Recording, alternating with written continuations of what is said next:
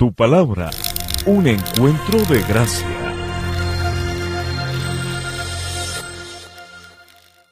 Bueno familia, llegamos a este tiempo donde queremos hacer una reflexión acerca de lo que significa para nosotros este tiempo de Navidad. Un mes o una eh, época que usualmente tenemos ansias de celebrar juntos. Pero este año no podemos celebrar tan juntos. Este año es muy diferente a todos. Este año creo que nos permite enfocarnos un poco más realmente en lo que es el verdadero significado de la Navidad. Ojalá así sea. Eh, y cuando pensamos en este contexto, nos damos cuenta que Jesucristo es la razón de la Navidad. Si tú estás allí en casa, ojalá puedas apreciar a los que tienes a tu lado, porque lo que vamos a leer hoy, lo que vamos a estudiar hoy, tiene que ver contigo y tiene que ver con estas personas también.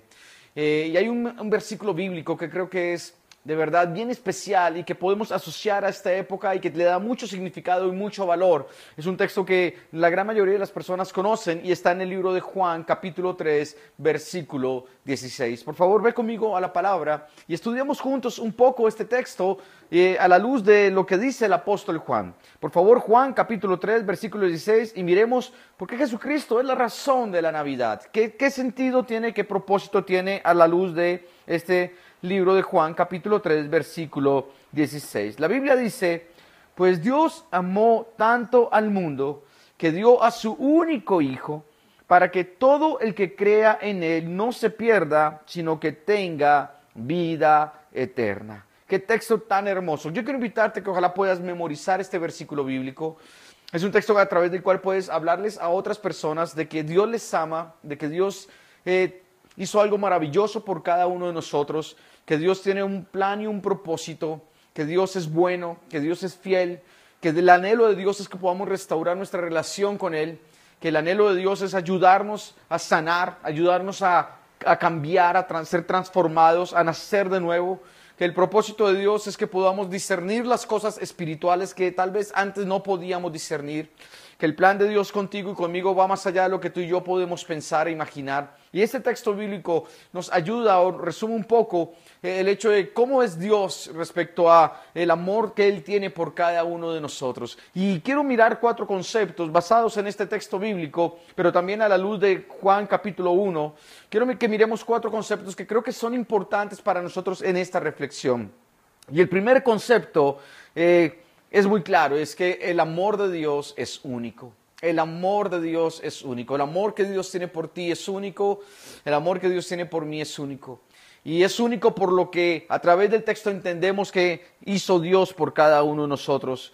Es interesante darse cuenta que cuando uno piensa en, en lo que hizo Dios, mira, Dios ofreció a su único hijo, a su Hijo Jesucristo, dice la palabra, por cada uno para pagar un precio, que miraremos un poco más adelante, para pagar el precio por ti y por mí, para que tú y yo ahora pudiéramos ser eh, hijos suyos a través de la obra de Cristo en la cruz. Y lo hermoso es ver que de verdad, cuando uno piensa en, lo que Dios hizo, Dios dio por amor, Dios dio por amor. Cuando tú y yo pensamos en la Navidad, siempre pensamos en regalos, en detalles, en siempre estar cerca a la gente y tener alguna cosita para poder dar.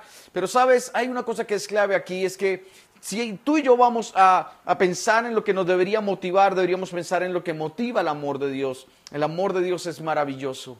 El amor de Dios por ti y por mí es maravilloso. Y, creo que debería ser realmente también la motivación cuando damos a otros, que eh, lo que damos lo damos por amor. Algunas personas lamentablemente a veces lo hacen simplemente por quedar bien, a veces simplemente por aparentar algo.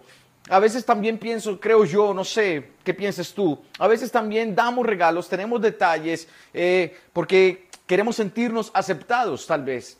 Eh, o, tomados en cuenta o por lo menos de una otra manera queremos ganarnos el amor de las personas o el cariño de la gente. Y yo creo que también estamos tratando a veces de ganar o más bien de suplir un vacío en medio de nuestras vidas. Eh, yo, yo, he visto esto, que a veces lamentablemente la motivación de nosotros al dar no, no, es la correcta. Pero cuando vamos a la luz de la palabra, sabes, el amor es algo que nos debería motivar en todo tiempo. Y, y cuando miramos lo que Dios hizo es increíble, porque el amor verdadero lo que Dios da, la bendición de Dios, este amor es sacrificial. Porque estamos hablando de lo que, que lo que Dios hizo fue algo grandioso, poderoso, para poder transformar nuestras vidas, la obra de Dios fue algo que definitivamente no podemos ni siquiera entender o comprender con nuestra mente. Tendríamos que realmente solo verlo a la luz de lo que dice la palabra. Porque Dios amó tanto al mundo que dio a su único Hijo. Dios lo entregó. Era la única manera. Cuando pensemos en la Navidad, y está bien, todos sabemos que realmente no es en esta fecha donde nació Jesús. Eh, realmente no se tiene estimado aproximadamente cuándo pudo ser. Algunos hablan de eh, el tiempo de agosto, otros hablan inclusive del primer semestre. No se considera diciembre por el tema de los inviernos y realmente pues en la palabra no se habla de este concepto. Bueno, en fin, hay diferentes opiniones al respecto.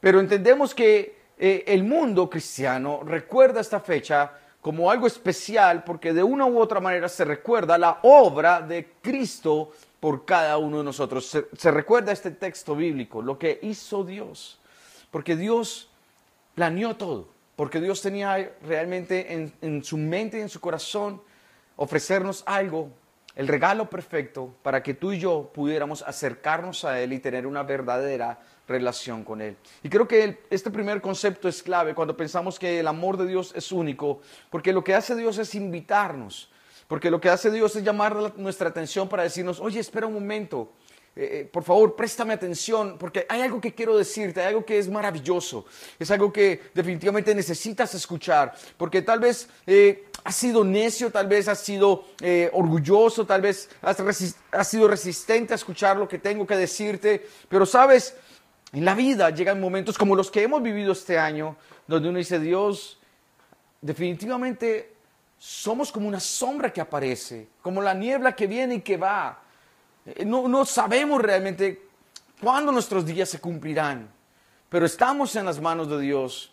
Lamentablemente hemos tenido que vivir muy de cerca este año, especialmente la partida de seres amados, de personas que fueron cercanas a nosotros, que nunca nos imaginamos que fueran a partir tan pronto.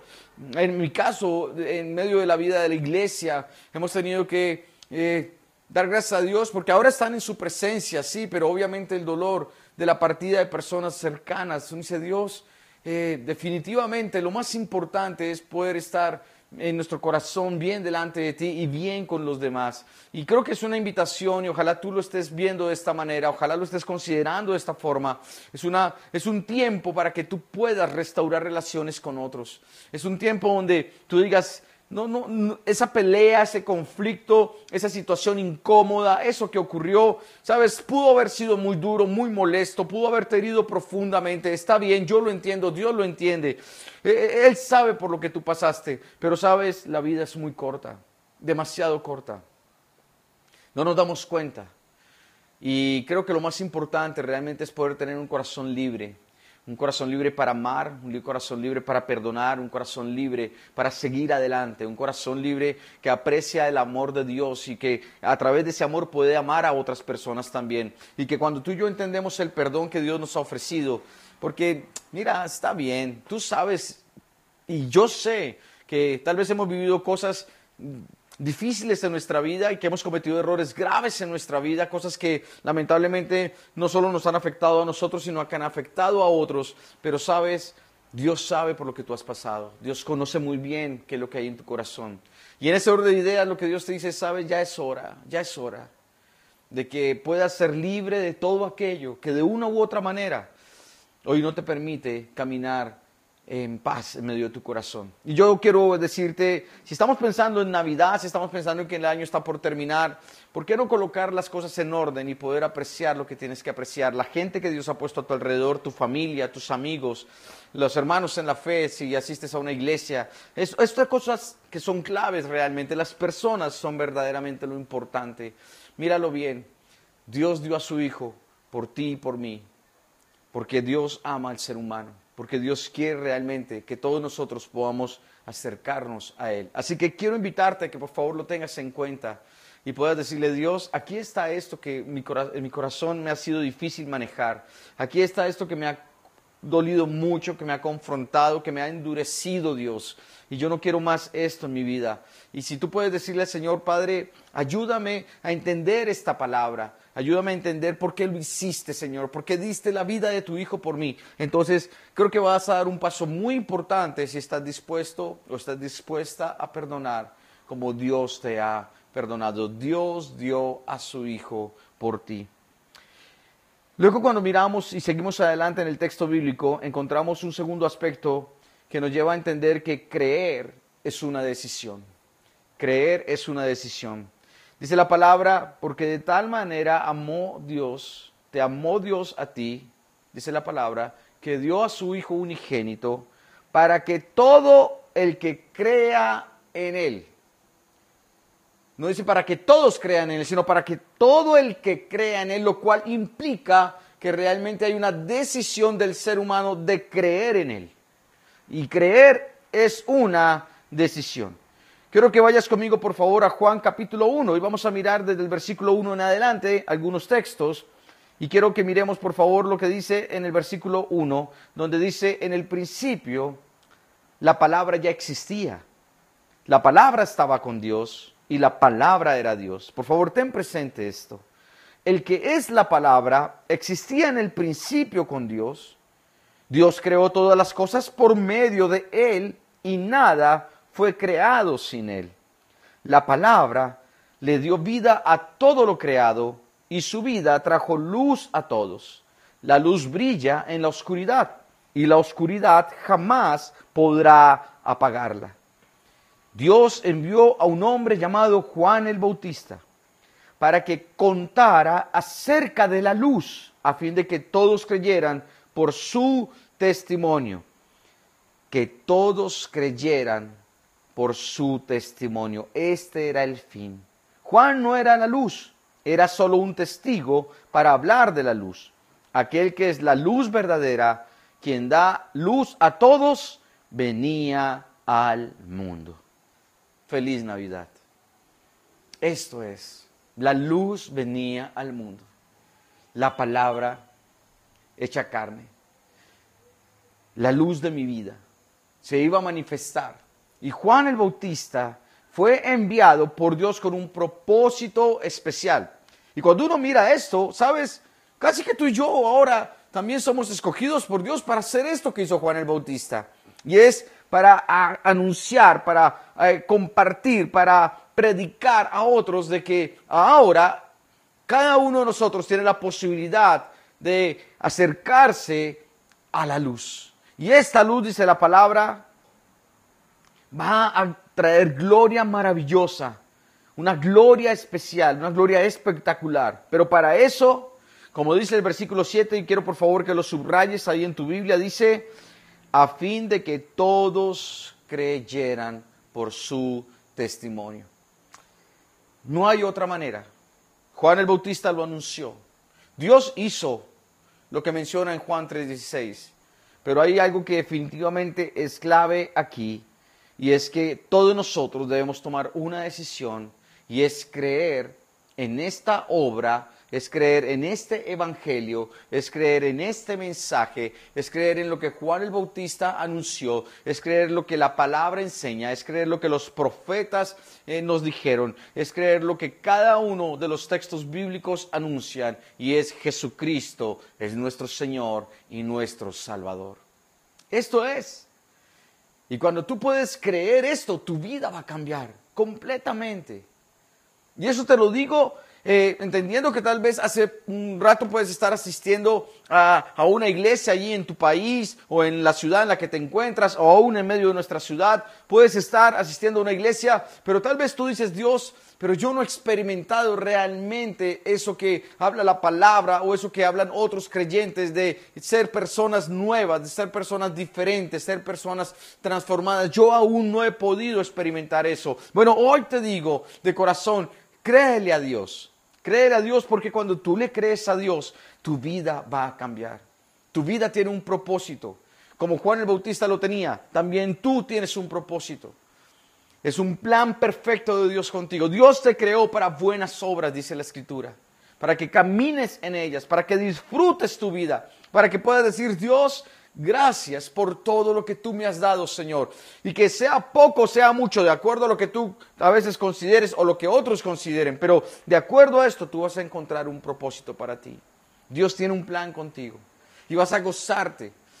Y vas a bendecir lo que Dios ha puesto en tus manos. Y vas a entender que va más allá, el propósito de Dios va más allá de un dinero o de algo material o simplemente de logros académicos. No, no, va más allá. Porque Dios es perfecto, porque Dios es maravilloso. Entonces, cuando leemos esto, decimos, mira, aquí hay algo que es real. Esta palabra se quiere revelar. Este, este verbo se quiere revelar.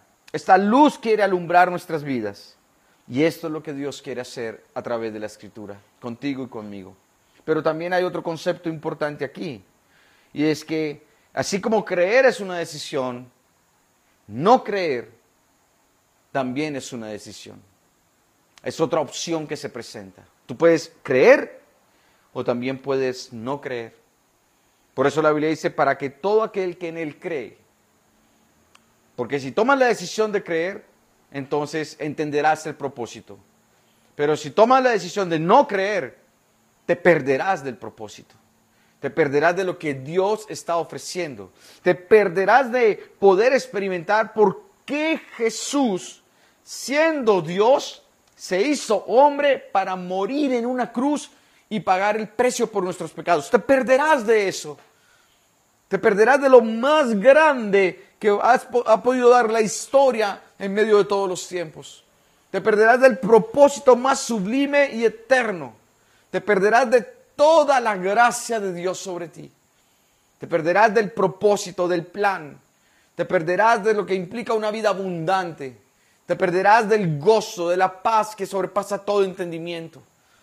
Porque lamentablemente, si tú no crees, no podrás entender lo que Dios tiene para ti. Pero es peor aún. Porque la Biblia dice que lamentablemente, mira lo que dice el versículo 10 de Juan 1. Dice, vino al mundo que él había creado, pero el mundo no lo reconoció vino a los de su propio pueblo y hasta ellos lo rechazaron. Es que es una opción no creer, es una decisión. Los suyos no lo recibieron. Aunque tenían la revelación de las escrituras del Antiguo Testamento que hablaban a través de la palabra profética de la venida del Mesías, no lo entendieron. No lo recibieron en su corazón. Su corazón estaba endurecido por la religión, por la cultura de aquel tiempo, lo que fuera, y no fueron capaces de verlo. Pero cualquier parecido con nosotros es pura coincidencia. No somos capaces de verlo, no somos capaces de entenderlo. Nosotros también, lamentablemente, no le hemos reconocido a Él, no le hemos aceptado y lo hemos rechazado también. Es una realidad. Tu corazón y el mío, por naturaleza, rechaza las cosas de Dios. Esto es cierto. No la religión, las cosas que son espirituales. No tenemos la habilidad de poder entenderlas porque las cosas que son espirituales solo se pueden entender a través del Espíritu de Dios. Como tú y yo no lo tenemos, como tú y yo somos ajenos a estas cosas sin el Señor, entonces nos cuesta mucho y lo que hacemos es rechazar las cosas de Dios. Solamente cuando podemos conocer de Él es que empezamos a entender. Pero esto es, bíblicamente es una realidad.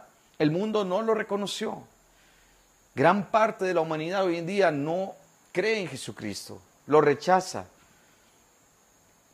Han preferido otras religiones. Se han encaminado en propósitos que no son. Y cuando uno mira, bueno, Señor, entonces, ¿qué? Bueno, es la decisión de cada uno, para que todo aquel que en Él cree no se pierda. Porque en últimas, esta es la verdadera condición del ser humano. Tú y yo estamos perdidos. Estamos sin Dios, sin luz. Estamos en oscuridad. Y, en medio de la oscuridad, pues no sabemos para dónde vamos. Entonces, lamentablemente, tratamos de agarrarnos de lo que sea, que nos lleve a donde sea, porque pues si no sabemos por dónde vamos, pues allá está bien. Entonces, lamentablemente, los placeres de este mundo, los deseos de los ojos, los deseos de la carne, la vanagloria de la vida, lo que ofrece el mundo, lo material, el prestigio, eh, la sensualidad, los placeres, todo esto tratamos de suplirlo en nuestras vidas pensando que allí vamos a encontrar la plenitud, pensando que allí vamos a encontrar el propósito, pensando que así vamos a encontrar la felicidad. Pero resulta que esto es imposible. El mundo no puede llenar ningún tipo de vacío que solo Dios puede llenar. La existencia del ser humano, el propósito, la plenitud solo la puede dar Dios y una verdadera comunión con Él y una verdadera relación con Él.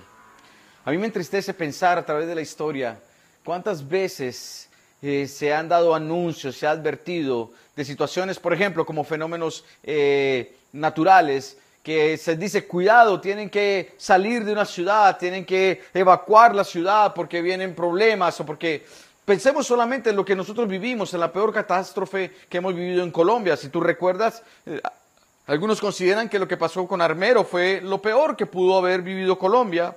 Esto fue en el año 85.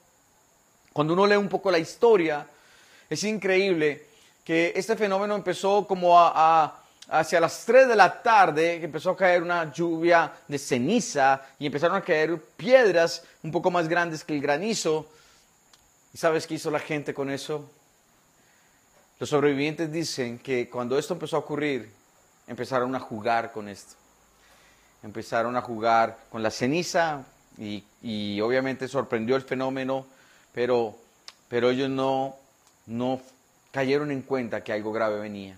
Les, les había advertido, cuidado, cuidado, aquí hay un riesgo, cuidado, aquí puede pasar algo, tienen que evacuar, pero ellos no creyeron.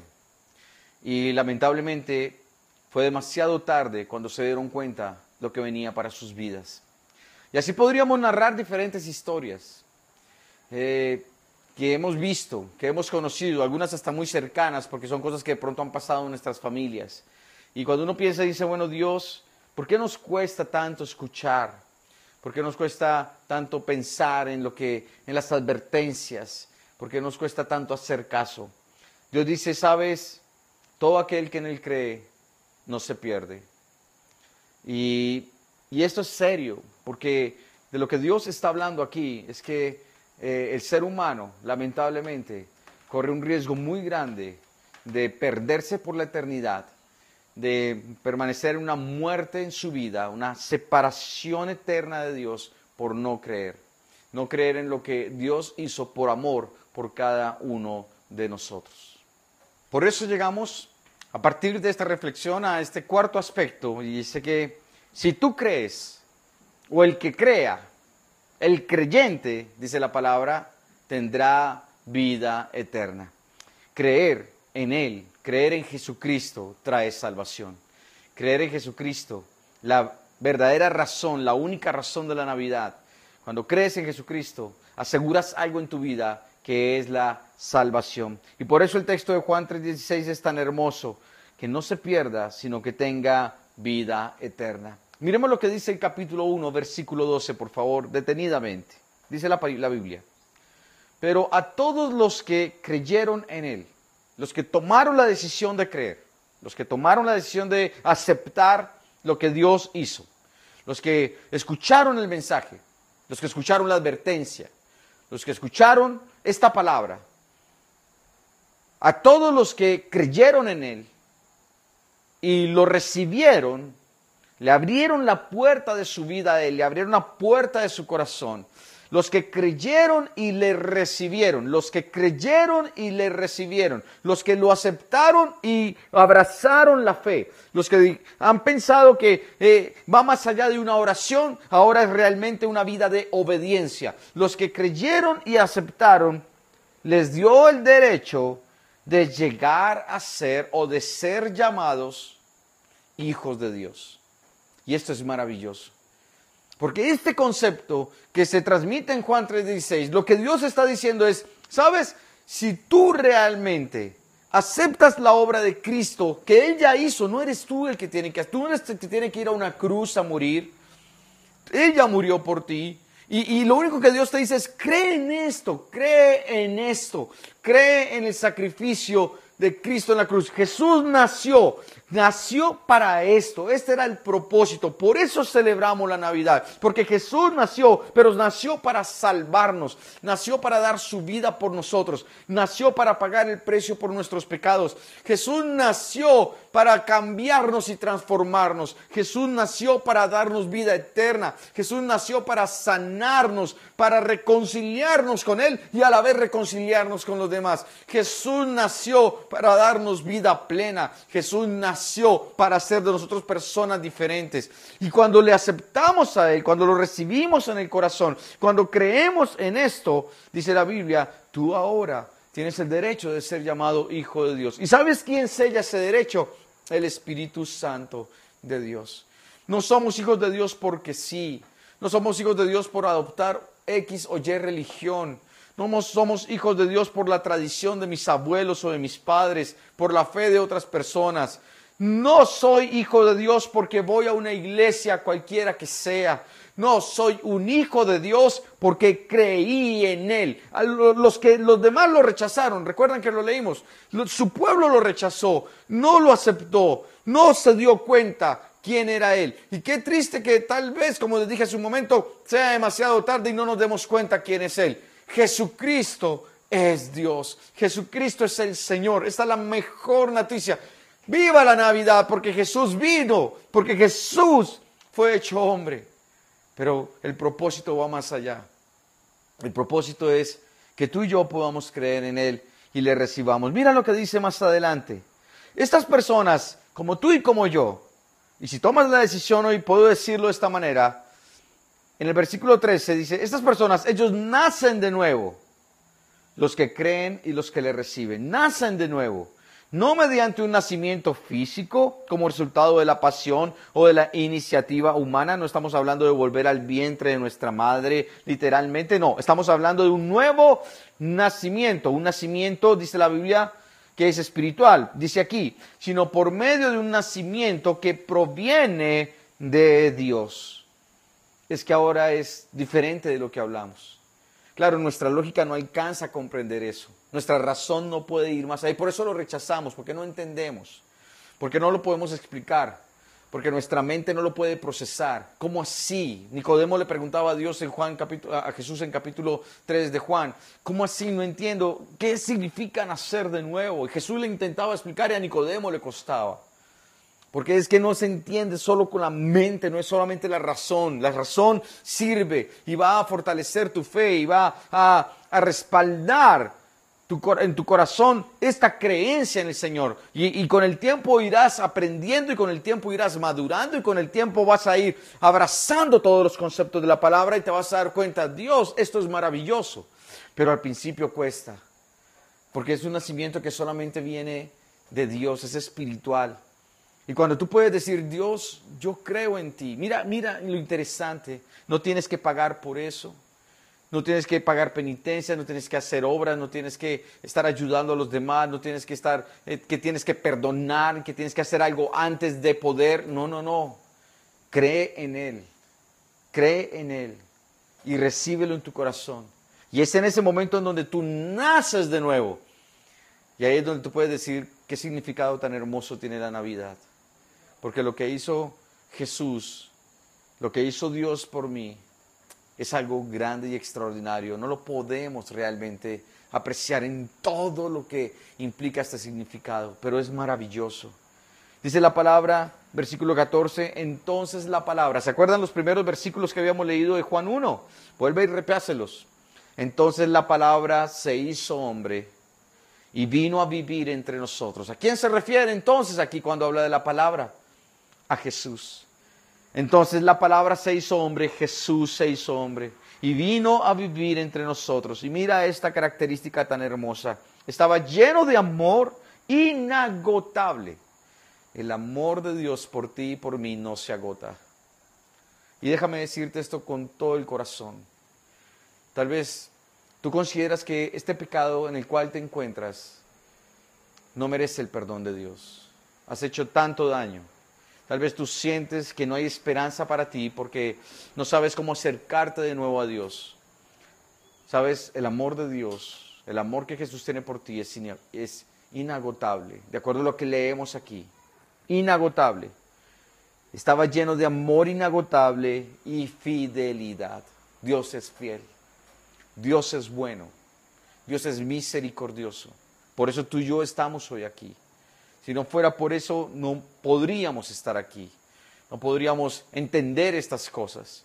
No podríamos recibir lo que Él ha dado a cada uno de nosotros. Dice la palabra, y hemos visto su gloria, la gloria del único Hijo del Padre. Y este capítulo primero de Juan es maravilloso porque nos permite entender lo que viene más adelante. Esta revelación es poderosa. Yo te digo hoy, la gloria de Dios quiere revelarse a tu vida, reflejarse sobre ti. Quiere que el Señor quiere que tú puedas realmente experimentar todo lo que viene de lo alto para cada uno de nosotros. No son tiempos fáciles. Nadie está diciendo que va a ser color de rosa. Ser creyente y recibirle a Él implica pagar un precio. El primer precio, precio que implica es que vas a tener que morir a ti mismo.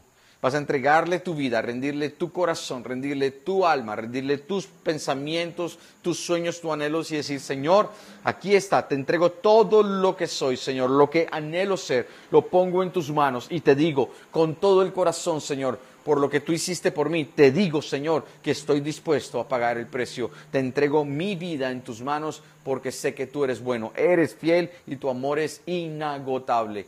Gracias Dios porque tú me has dado lo más hermoso y es el perdón de mis pecados y me has ofrecido la vida eterna. Sin esto me perdería por la eternidad. Sin esto no habría esperanza para mí y estaría condenado. Sin esto no habría la posibilidad de poder realmente tener una vida en tu presencia. Yo te digo de corazón, celebra la Navidad porque no hay regalo más hermoso y más perfecto que el que Dios dio por cada uno de nosotros. Porque representa la fe, porque representa la esperanza, porque representa la reconciliación, porque la Navidad representa la restauración, porque la Navidad habla de que hay un plan precioso y perfecto para nosotros, que, se que inició, sí, en el momento en que Jesús se hace hombre. Dios lo planeó a través de los siglos, desde el principio, desde antes de la creación. Dios ya sabía que iba a ocurrir para salvarnos. Y nace Jesús, lo que celebra el mundo como Navidad, pero a partir de ahí empieza una experiencia maravillosa de la humanidad con Jesucristo. Familia, esta es la razón de la Navidad, Jesús, el gran amor de Dios por todos nosotros. Espero que tú y yo podamos comprenderlo. Porque tú dirás, este mensaje es para aquellos que no conocen de Jesús. Yo te digo, no, no, no, no. Este mensaje es para nosotros, porque tal vez no le hemos entregado todo a Él como Él quisiera que lo hiciéramos. Y de verdad, de corazón, todos nosotros tenemos luchas. Luchas no me refiero a que estamos batallando en cuanto a que, ay Señor, pero esta prueba, esta tribulación, no, me refiero a esa lucha que produce el no decidir entregarle a Dios lo que Él está pidiendo de mí.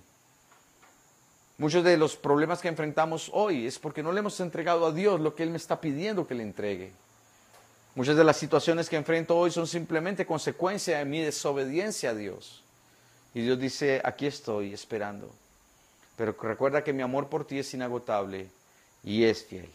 Así que, amigos, amigas, Dios tiene algo maravilloso para nosotros. Feliz Navidad en verdad. Pero abre tu corazón a Él y acéptale como tu Señor y Salvador. Cree en lo que Él hizo por ti y compártelo con otros. Habla a otras personas del plan maravilloso que Dios tiene con tu vida.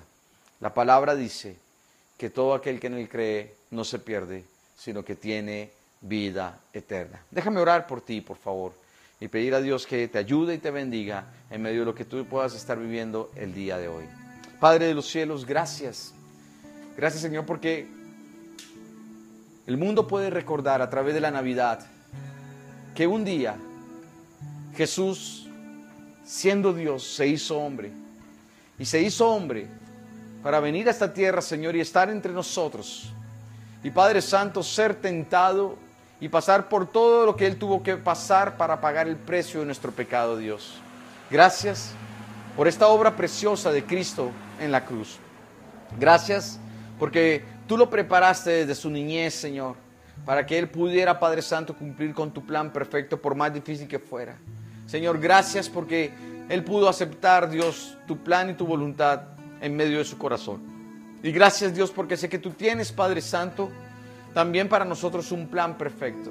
Gracias porque hoy podemos escuchar este mensaje y entender que estás haciendo un llamado a nuestras vidas para rendir nuestro corazón delante de ti.